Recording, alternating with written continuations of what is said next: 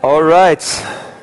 Super. Ich äh, habe das außerordentliche Vorrecht, euch unsere neue Predigtserie vorzustellen. Die lautet Ich einfach unverbesserlich. Sagt mal alle, ich einfach unverbesserlich. Äh, okay, wer von euch hat den Film schon gesehen? Teil 1 oder Teil 2? Okay, wer, wer hat den Film noch nicht gesehen? Okay, ey Leute, es lohnt sich. Ähm, einer meiner absoluten Lieblingsfilme. In diesem Film gibt es einen Schurken. Dieser Schurke heißt Gru. Sag mal Gru. Okay. Falls ihr schwanger seid und noch einen Namen sucht für euer zukünftigen Jungen. Gru wäre eine ernstzunehmende Option eines werdenden Jungs vielleicht auch ein Mädchen? Nee, ein Junge. Und, ähm, und dieser Gru, der ist ein super Schurke. Und dieser super Schurke wird eines Tages von der Rangliste des bösesten Diebes äh, verdrängt auf Platz zwei. Und er hat sich überlegt, wie kann ich, was kann ich anstellen, um wieder auf Platz eins zu werden? Und er denkt, überlegt sich, hey, ich werde den Mond klauen. Und er macht sich auf die Suche nach einem Schrumpfgerät, was den Mond schrumpft, sodass er den Mond auch irgendwie abtransportieren kann, äh, damit er wieder ganz groß oben rauskommt. Und wenn, wir, wenn ihr euch den Film anschaut, ihr, ihr werdet ganz schnell mit, mit merken und sehen, äh, Gru ist ziemlich... Äh, besessen auf Gru. Gru liebt Gru. Es geht ihm darum, dass er groß rauskommt. Es geht darum, dass viele Leute ihn sehen und dass er on top ist. Und äh, er, hat ein Verlangen und das ist es, der Größte zu sein. Bis ein paar kleine Kinder in sein Leben kommen, auf mysteriöse Art und Weise. Und man auf einmal in Gru merkt, eigentlich so ein schlimmer Schurke ist er gar nicht. Sondern da gibt es auch eine Seite in Gru, die ziemlich süß ist und die äh, sich auf einmal ganz herzlich um Kinder sorgt und so. Und Gru ist gar nicht so unverbesserlich, sondern er war, man konnte ihn verändern. Gru war äh, auf einmal, merkt man, es kommt eine Seite in ihm zum Vorschein. Gru ist übrigens der Typ mit der Nase da oben, ähm, die man so noch nicht kannte. Und wenn wir so über diese Serie reden in den nächsten vier Wochen, dann meine ich mit unverbesserlich ähm, nicht mehr zu ändern unbelehrbar, uneinsichtig, starkköpfig, eingefleischt. Sagt mal eingefleischt. ja, das ist so, äh, was, was ihr damit meint, so, hey, ich einfach unveränderbar.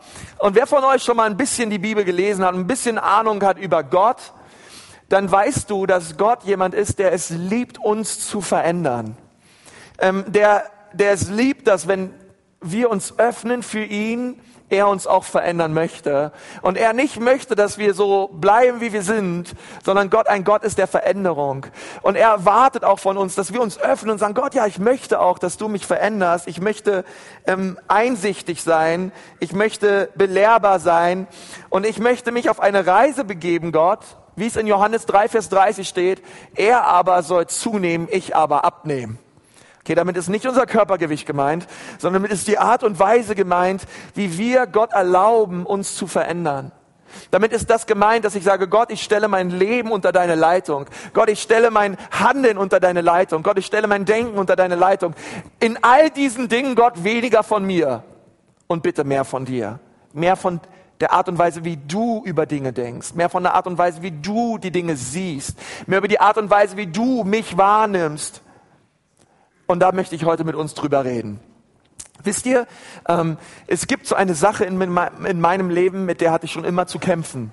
Sogar manchmal immer noch zu, zu kämpfen. Und das ist Anerkennung bei Menschen. Das ist es so, ähm, bei Menschen gut anzukommen. Wer von euch weiß, was ich meine? Okay? So dieses Mann, ich, ähm, eigentlich genieße ich es manchmal, im Mittelpunkt zu stehen. Ja, vielleicht hat das auch was mit der extrovertierten Persönlichkeit zu tun, keine Ahnung. Aber es soll ja so Leute geben. Ähm, ich kann mich dran erinnern an eine Zeit, wo ich weniger mit Gott unterwegs war, auch wo ich einfach ähm, so danach versessen war, ständig daran meinen Gedankenschmalz zu verschwenden, was denn Menschen so über Konsti Kruse sagen. Wie komme ich so bei Leuten an? Was denken die eigentlich über mich? Ey, komm, und ich weiß noch eines Tages, ich bin mit meinen Buddies, ja, meine, meine Freunde in der Schule, das waren alles nur Araber und Türken. Ich bin in der größten Schule Berlins groß geworden. Wir sind so nebeneinander gelaufen. Ich war der einzige Deutsche in der Clique. Wir laufen über unsere Schule, erhobenen Hauptes. Und ich weiß noch, wie der eine zu mir gesagt hat, so, hey, wir sind die Kings der Schule. An uns kommt keiner ran, okay? Wir sind einfach die Top Dogs und ähm, wer mit uns zusammen ist, der ist wer, okay?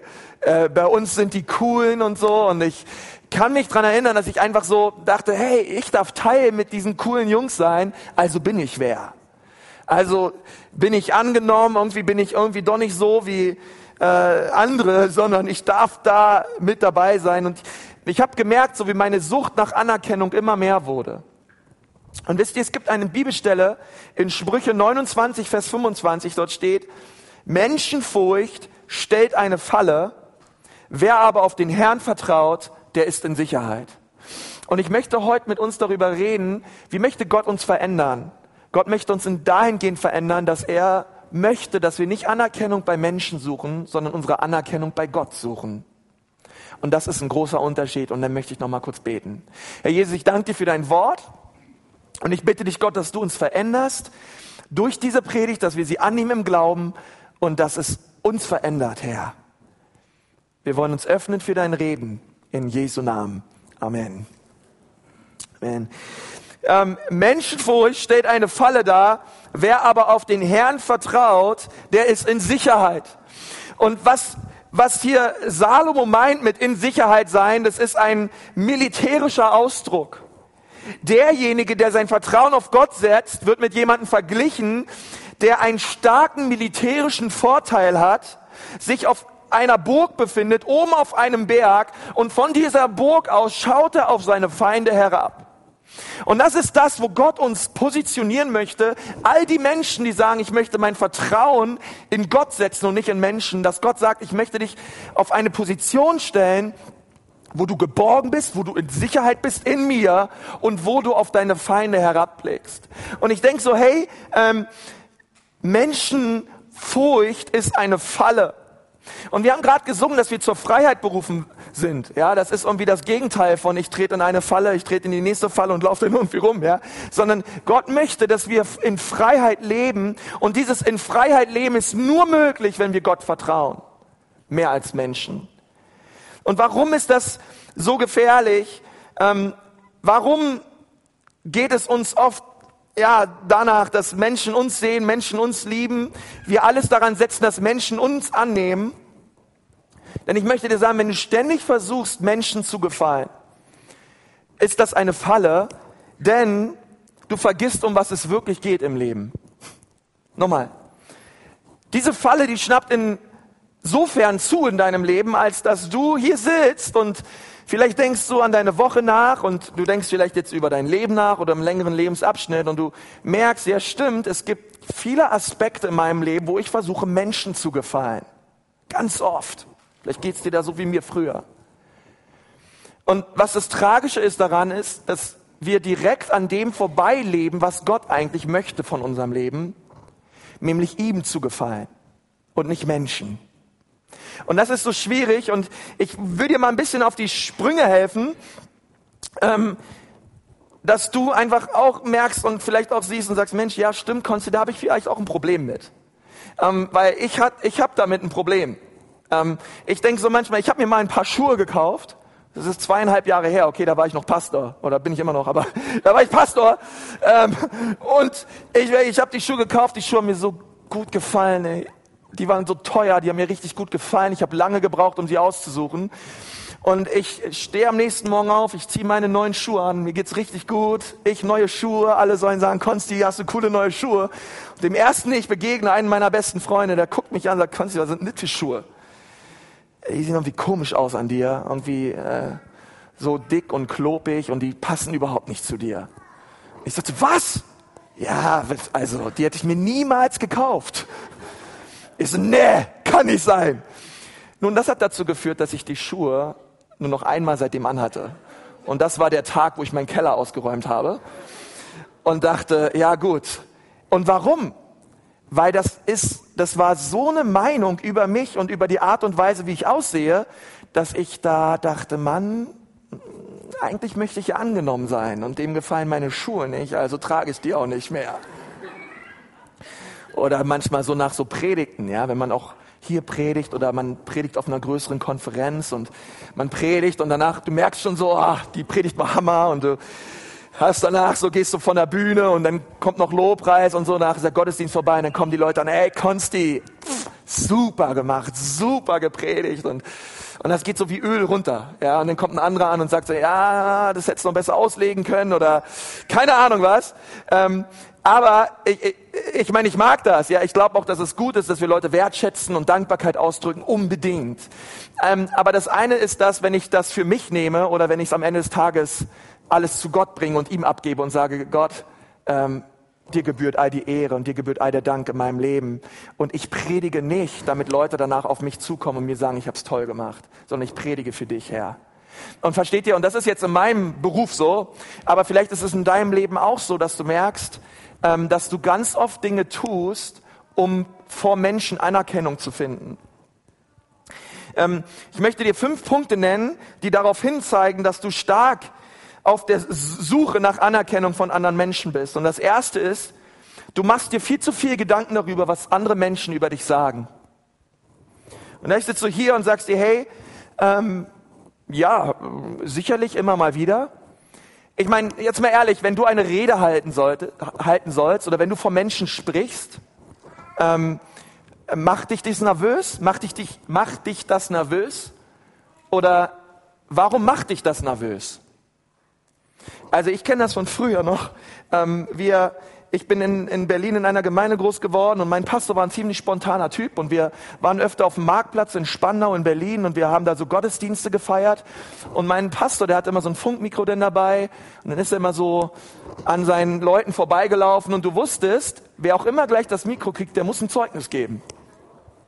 Da ging der Pastor so und ich saß immer so, Herr Jesus, bitte lass ihn vorbeigehen, Herr. Bitte, Herr, bitte, Herr, ich will nicht das Mikrofon haben. Und dann steht er vor der Konsti. Komm, heute ist dein Tag. Und in einer Minute war ich dran und ich hatte überhaupt keinen Bock darauf. Äh, ich dachte mir, hey, was ist, wenn meine coolen Kumpels hier vorbeilaufen oder Leute mich hören oder meine Lehrer oder so. Ich war total nervös und hatte Angst, weil ich immer dachte, was ist, wenn Leute mich hören und was ist, wenn ähm, das bei denen ankommt, dass ich doch nicht mehr so cool bin, wie ich eigentlich immer tue. Und ich bin noch so nach ihrer Anerkennung aus.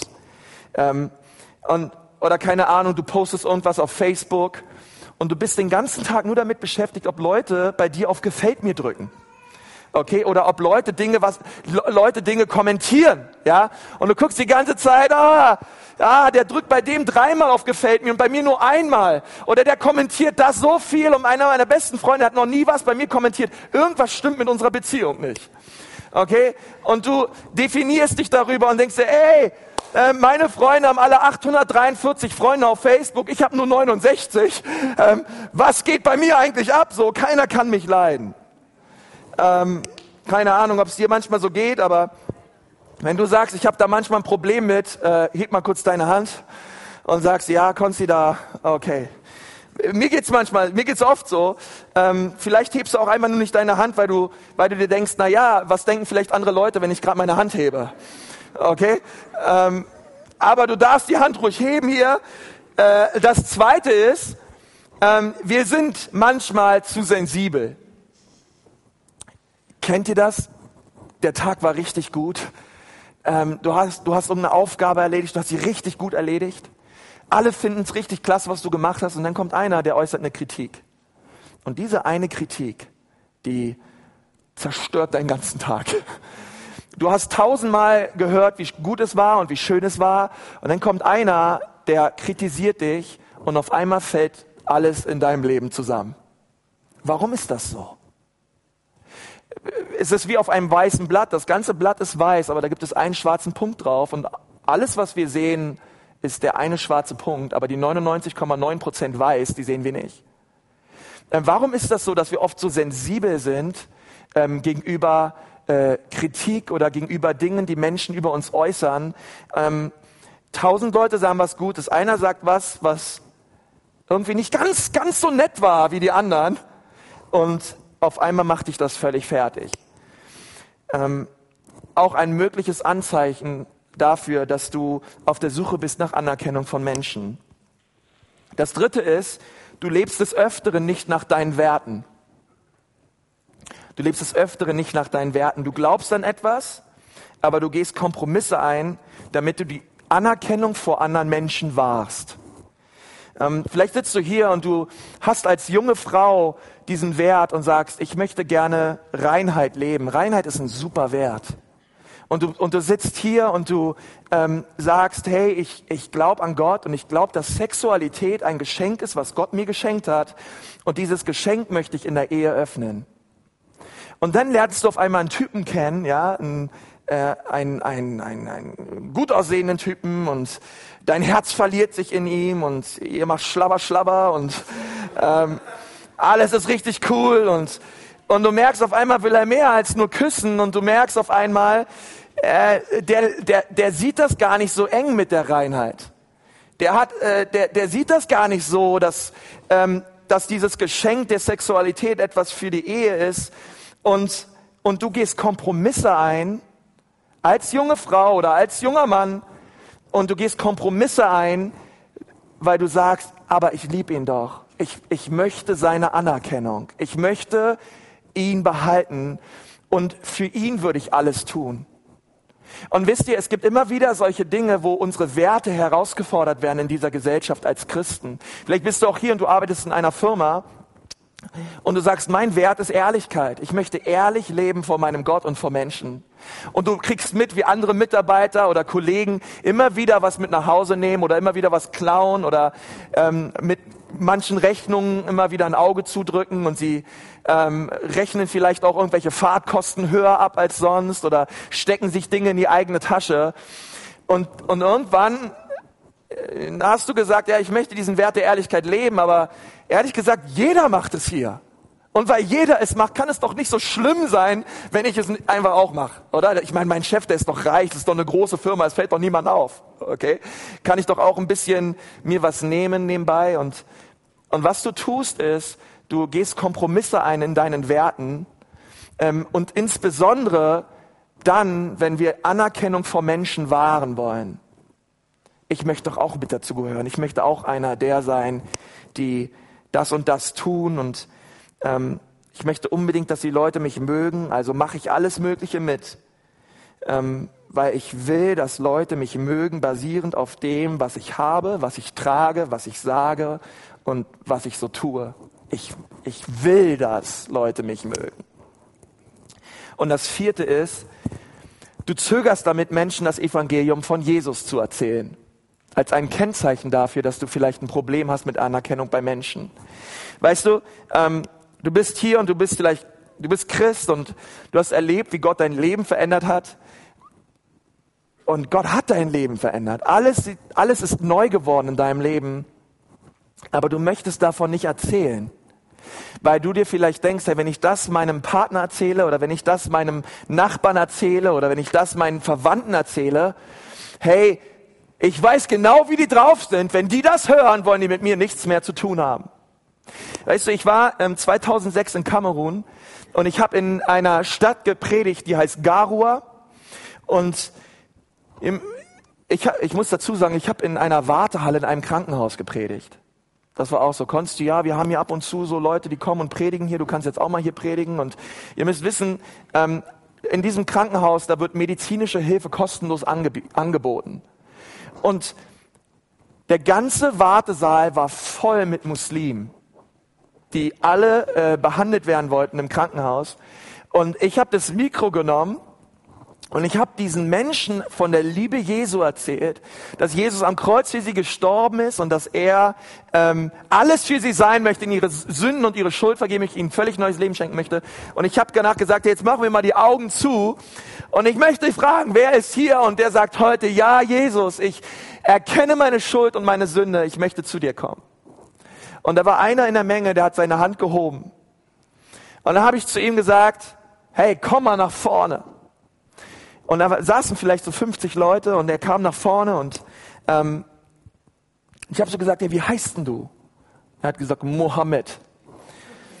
Ich habe Mohammed mal Hand gepackt, er war 20 Jahre alt. Ich habe gesagt, Mohammed gibt heute sein Leben Jesus. Und ihr hättet mal die Verachtung sehen sollen in den Augen von den Menschen, die dort saßen. Und ich habe zu ihm gesagt, warum gibst du heute dein Leben Jesus? Er hat gesagt, als du gepredigt hast ähm, und, dann, und ich dann meine Augen geschlossen habe, habe ich gesehen, wie ein Licht, ähm, wie ich es noch nie erlebt habe, so richtig über mich rübergekommen ist. Und ich habe erkannt, dass ich getrennt lebe von Gott. Und während das Licht kam und ich die Trennung sah von Gott, sah ich gleichzeitig ein Kreuz. Und ich wusste, dass das, was du da vorne sagst, stimmt. Ich habe gesagt, Hammer, wir haben gebetet von vorne, danach sind wir in so ein Zelt gegangen und ähm, haben da miteinander geredet. Und Mohammed hat zu mir gesagt, Konzi, weißt du was? Ich werde nach Hause gehen und meiner Familie es erzählen, aber dann bin ich ein toter Mann. Und er ist nach Hause gegangen, hat es trotzdem getan. War fast ein toter Mann. Ich glaube, sie haben ihn ganz doll geschlagen und misshandelt. Und dann kam er völlig zerbrochen zurück in die Kirche und dann haben wir uns um ihn gekümmert. Wisst ihr, ähm, wir haben uns auch währenddessen und davor um ihn gekümmert, aber ähm, für Mohammed waren das gewaltige Kosten, die er bereit war zu bezahlen.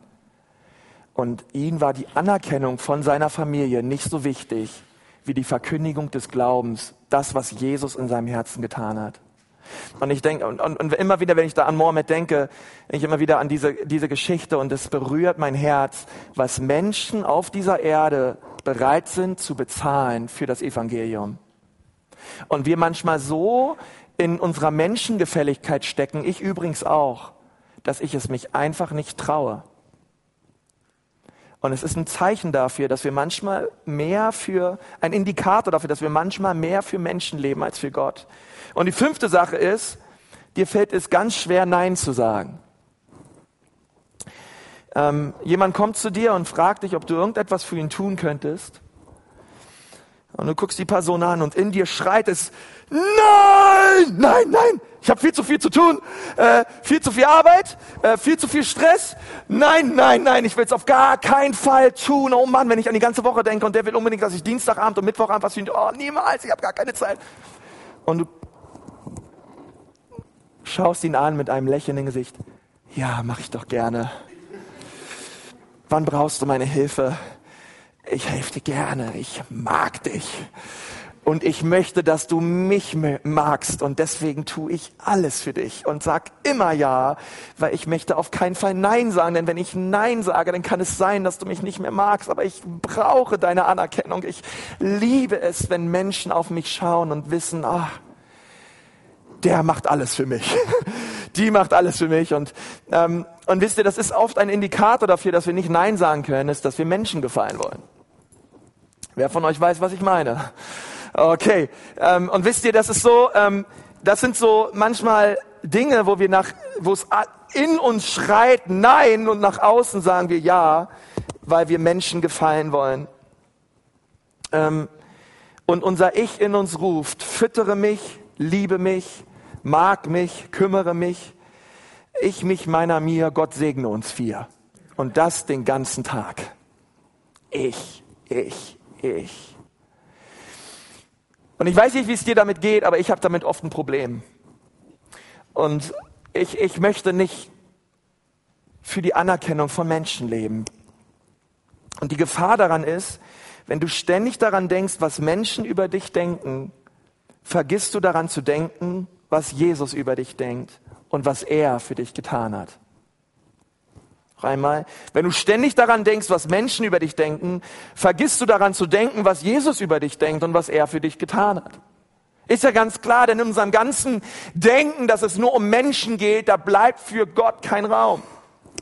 Und Menschengefälligkeit ist deswegen unterm Strich ist es Götzendienst, weil wir wir positionieren den Menschen und unsere Anerkennung bei Menschen über Gott. Und wir sagen, das ist das, wofür ich lebe. Das ist das, was ich will für mein Leben. Und das, ehrlich gesagt, das ist eine Falle.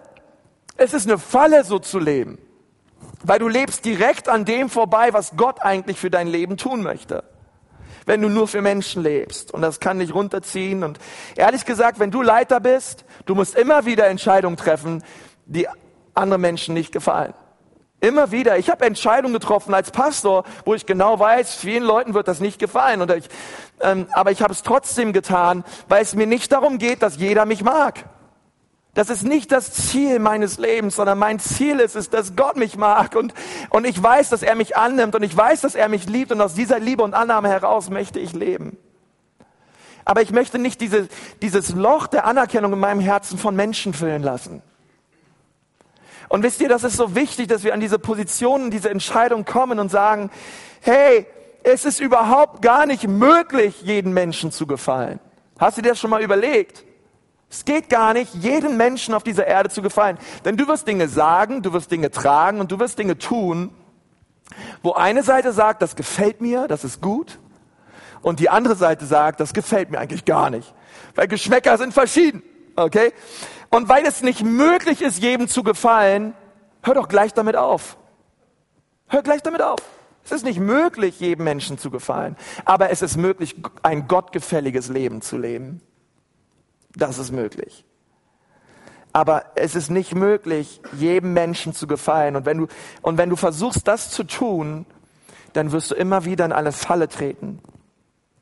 Nun, wie überwinden wir, wie überwinden wir Menschenfurcht in unserem Leben? Wir überwinden Menschenfurcht durch die Furcht des Herrn. Dadurch, dass wir uns nicht, unser, unser Leben und unser Streben nicht danach ausrichten, was Menschen über uns denken, sondern was Gott über uns denkt.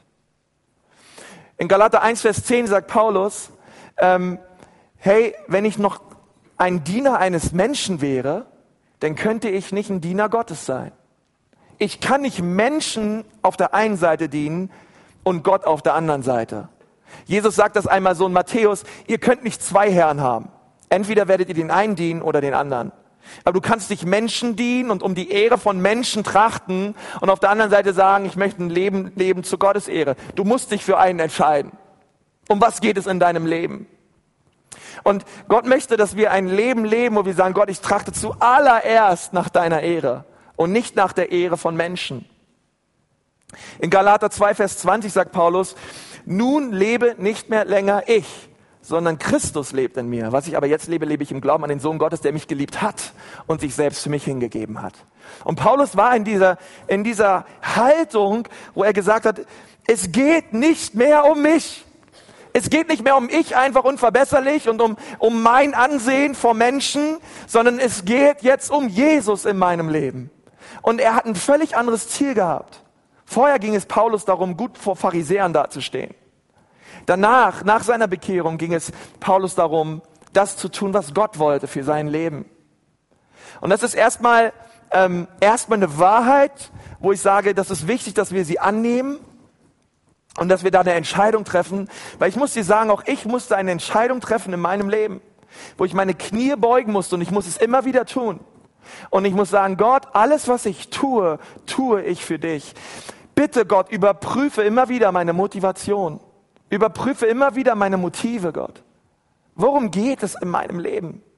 Gott, es soll um dich gehen. Ich will zu deiner Ehre leben. Es gibt eine Stelle im Thessalonikerbrief, da, ähm, da sagt Paulus, ihr Armen, also die armen Leute in der Gemeinde, damit sind die gemeint, die wirklich auch materiell arm waren, ihr Armen, vergisst nicht, dass es in eurem Leben darum geht, ähm, dass ihr erkennt, welches Erbe ihr in Gott habt. Und dann sagt er weiter, aber ihr Reichen, denkt daran, dass alles, was ihr habt, ihr nur habt, weil Gott gnädig ist mit euch. Und, und das finde ich eine hervorragende Lösung, zu sagen, ihr Armen, erkennt, welchen Reichtum ihr in Jesus habt. Ja, und vielleicht bist du gerade hier und du sagst, ähm, also ich glaube, keiner von uns ist wirklich arm auf einer Art und Weise, wie wir es irgendwie in anderen Ländern kennen, aber vielleicht bist du hier und du erlebst Mangel in deinem Leben oder du sagst, ähm, du, du hast Kämpfe auf verschiedenen Bereichen in deinem Leben und, und Gott sagt zu dir, hey, schaue, was Jesus Christus am Kreuz alles für dich erreicht hat und erkauft hat und sehe das, okay? Wenn du dich arm fühlst heute und du bist hier, schau auf Jesus. Er ist reich an Gnade, an Güte, an Erbarmen. Er möchte dich versorgen und all deinen Mangel stillen. Und wenn du hier sitzt und sagst, ich bin reich, ich bin wer, ich bin, ich bin eh, ich bin einfach unverbesserlich, ich bin Gru 2.0, ich, ich bin manchmal so drauf, ja, ich, ich, ich, und, und Gott sagt zu mir und allen Leuten, die manchmal so ähnlich drauf sind, wie, wie, ich bin, alles, was du bist und hast, bist du, weil Gott gnädig ist mit dir. Du kannst überhaupt nichts dafür. Du bist vielleicht hier und du denkst, der Hammer, ich habe hab zwei Autos, ich habe ein Haus, ich habe drei Hunde, vier Katzen, Uh, yes, come on. Und Ey, alles, was du hast, hast du, weil Gott gnädig ist mit dir. Okay, du kannst überhaupt nichts für. Und, und, und, und Gott möchte, dass wir das so erkennen in unserem Leben, dass wir auf der einen Seite den Reichtum sehen, den wir in Jesus haben, und dass wir auf der anderen Seite sehen, alles, was wir haben, haben wir, weil Gott gnädig ist. Und ich habe es nicht verdient, aber ich weiß nicht, wieso ich es habe. Es ist Gottes Gunst.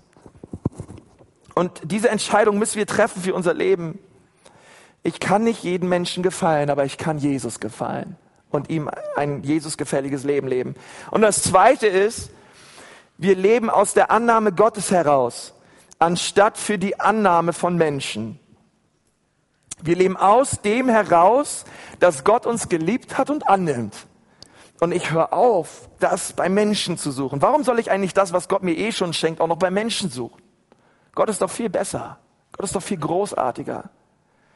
Äh, das, ist, das ergibt keinen Sinn, wenn ich das tue. Und es steht in 1. Thessaloniker 2, Vers 4, sondern so, wie wir von Gott für tauglich befunden wurden, mit dem Evangelium betraut zu werden, so reden wir auch.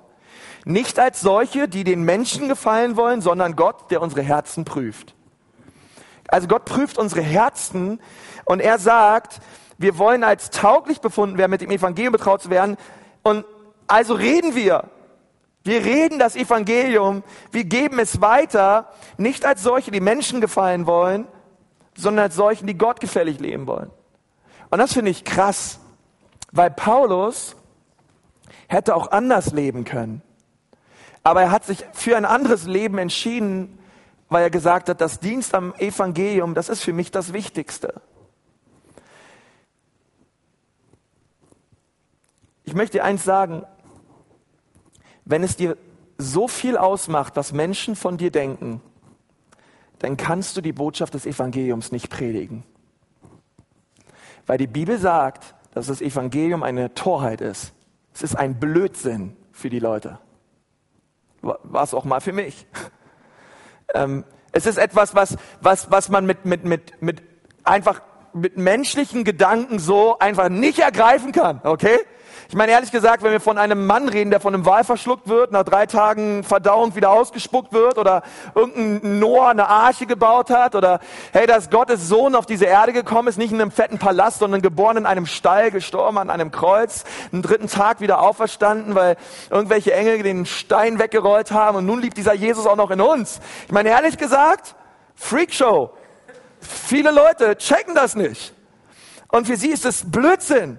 Schon so vielen Leuten geredet im ICE letztens auch wieder. Das, das glaubst du nicht im Ernst. Und ich hatte mal einen, der war so, so, weit, ich habe ihm das Evangelium erzählt, er meinte, jetzt mal ganz, ganz, ganz, ganz ruhig, ganz kurz, ganz kurz. Jetzt denk mal, alles weg. Glaubst du das wirklich? Ich meine, wirklich, wirklich? Oder bist du irgendwie, ich, hab sie, ich glaube es wirklich, wirklich, wirklich. Und diese Wahrheit kann wirklich, wirklich, wirklich dein Leben verändern. Und weißt du, und das ist so wichtig,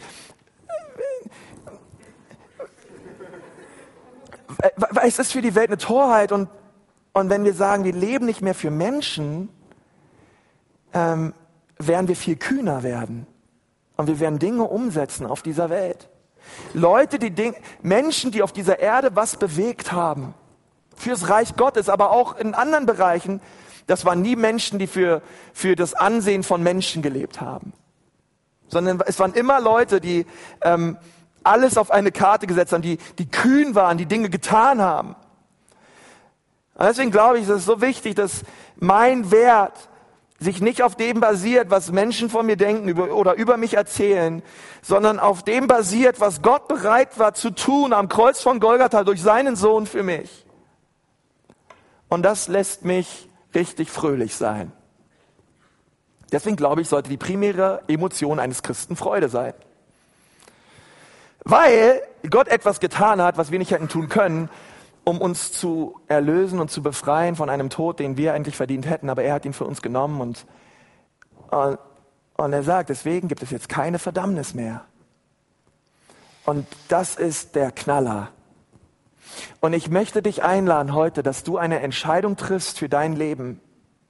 Dass du sagst, Gott, ich möchte an diesen Punkt kommen, wo ich mein Ich vor dein Kreuz lege. Denn mein Ich sehnt sich nach Anerkennung. Mein Ich ist direkt süchtig danach. ähm, das zu hören, was andere Menschen über mein Ich Tolles aussagen. Ich tue viele Sachen, damit Leute mich toll finden. Aber Gott, heute lege ich das alles ab an deinem Kreuz. Und ich bitte dich, Jesus, dass ich nicht mehr für mich lebe, sondern für dich lebe. Wäre das eine gute Entscheidung? Begeisterung macht sich breit. Preis dem Herrn. Preis dem Herrn. Für eine Gemeinde, Herr, die richtig mitgeht bei der Predigt, Herr. Ich danke dir, Herr. Eine super Gelegenheit, das zu tun, ist heute. Ich möchte mal mit uns beten. Herr Jesus, ich danke dir für diesen Vormittag. Und ich danke dir, Jesus, dass wir uns heute ganz neu von dir beschenken lassen dürfen. Und Herr, ich glaube so sehr, dass heute Entscheidungen getroffen werden in diesem Raum, die ewigen Wert haben werden. Aber Jesus, ich möchte dir bekennen, dass ich zu oft darauf schaue, was Menschen denken und Menschen sagen. Und Jesus, ich möchte heute Morgen all das Trachten nach Menschengefälligkeit ablegen in meinem Leben. Und ich möchte dich bitten, dass du mein Herz veränderst, Herr. Ich möchte, ich möchte mich verändern lassen. Ich möchte nicht ich einfach unverbesserlich sein, sondern ich möchte mich verändern lassen von deinem guten Geist, den wir so sehr brauchen. Und ich möchte dich auch fragen heute Morgen, du sitzt hier und Du sagst, Konsti, ehrlich gesagt,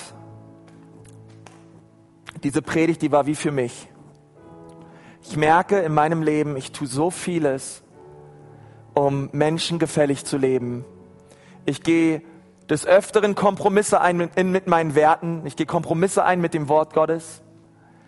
Ich bin ein absoluter Ja-Sager. Ich, ähm, ich tue so viele Dinge, damit ich Gefallen habe bei Menschen. Und, und heute möchte ich meine Motivation ändern. Und ich möchte Gott bitten, dass er mein Herz verändert. Und dass er mich neu macht. Und dass meine Motivation Jesus ist und nicht die Meinungen von Menschen. Herr, durchleuchte unser Herz. Herr, überprüfe unser Herz. Herr, wo wir dort gesündigt haben. Überprüfe unsere Herzen, Herr und führe uns zurück zu dir. Und wenn du hier sitzt und du sagst, während wir die Augen geschlossen haben und du sagst, Konsti, ja, in meinem Leben ist es so. Ich brauche Gebet, ich brauche Veränderung. Denn dort, wo du gerade bist, heb mal deine Hand. Ich möchte gern für dich beten und du sagst, ja, Gottes Wort hat zu mir gesprochen. Ich brauche Veränderung. Oh Jesus, danke dir so für die ganzen Hände, die hochgehen, Herr. Ich will dich, dass du diese Menschen anrührst, Herr. Ich bete Gott, dass dein Wohlgefallen auf ihr Leben kommt, Herr. Dass deine Gunst und deine Gnade auf ihr Leben kommt. Herr, und dass die Motive in ihrem Leben sich ändern, Herr. Und dass sie merken, Gott, dass sie aus deiner Kraft heraus leben und nicht länger aus ihrer eigenen Kraft heraus. Dass sie ihr, ihr Ich ablegen am Kreuz. Und dass sie auch heute ganz neues, frisches Leben empfangen von dir, Jesus. Herr, ich preise dich dafür. Hier sitzt noch eine zweite Personengruppe und du ähm, und du merkst, wie Gott durch die Predigt oder durch den ganzen Gottesdienst auch zu deinem Herzen gesprochen hat. Und du sitzt hier und du weißt gar nicht wirklich, ob du errettet bist. Vielleicht bist du auch viele Kompromisse eingegangen, vielleicht bist du von Gott weggelaufen, vielleicht warst du mal bei Gott, bist jetzt nicht mehr bei Gott und, ähm, und du lebst so dein eigenes Leben. Vielleicht drehst du so dein eigenes Ding und du bist froh, dass niemand weiß, dass du Rumpelstilzchen heißt. Aber du weißt ganz genau, dass Gott dich sieht. Und du weißt auch, dass er am Kreuz für dich gestorben ist. Und du sagst heute Morgen, ja Jesus, ich bitte dich, werde du mein Erlöser, werde du mein Retter, werde du mein Gott und mein Herr. Und für dich ist es dran, heute Morgen diese Entscheidung zu treffen, Jesus in dein Leben einzuladen. Du weißt, du bist heute gefragt. Es ist, diese Entscheidung von dir ist heute Morgen dran. Und es ist eine ganz persönliche Entscheidung zwischen dir und Gott auch. bitte ich, dass wir die Augen nochmal zumachen und du bist da heute und du sagst, ja, Konsti, bitte bete auch für mich. Heute will ich diese Entscheidung treffen. Streck mal jetzt deine Hand hoch, dort wo du gerade sitzt. Ist gerade dran. Dankeschön, Dankeschön, Dankeschön. Sind noch mehr Leute da? Sagen, ja Gott, heute komme ich. Jesus, ich danke dir für die Hände, die hochgegangen sind, Herr. Ich danke dir, Herr Jesus, dass ähm, du diese Menschen jetzt anrührst, Herr, und dass sie deine Liebe und deine Annahme erleben in ihrem Leben. Herr, lass sie doch heute diesen Zeitpunkt haben in ihrem Herzen, wo sie umkehren zu dir, wo sie all ihre Schuld und Sünde an deinem Kreuz ablegen und wo sie heute neues Leben empfangen, Herr. Gott, ich bitte dich, dass du sich, dich um sie kümmerst, Herr, und dass du sie an dein Herz ziehst. Herr, es ist das Allerbeste, bei dir zu sein. Herr, ich preise dich dafür und ich lobe deinen Namen. Du bist treu, Herr. Halleluja. In Jesu Namen. Amen. Amen.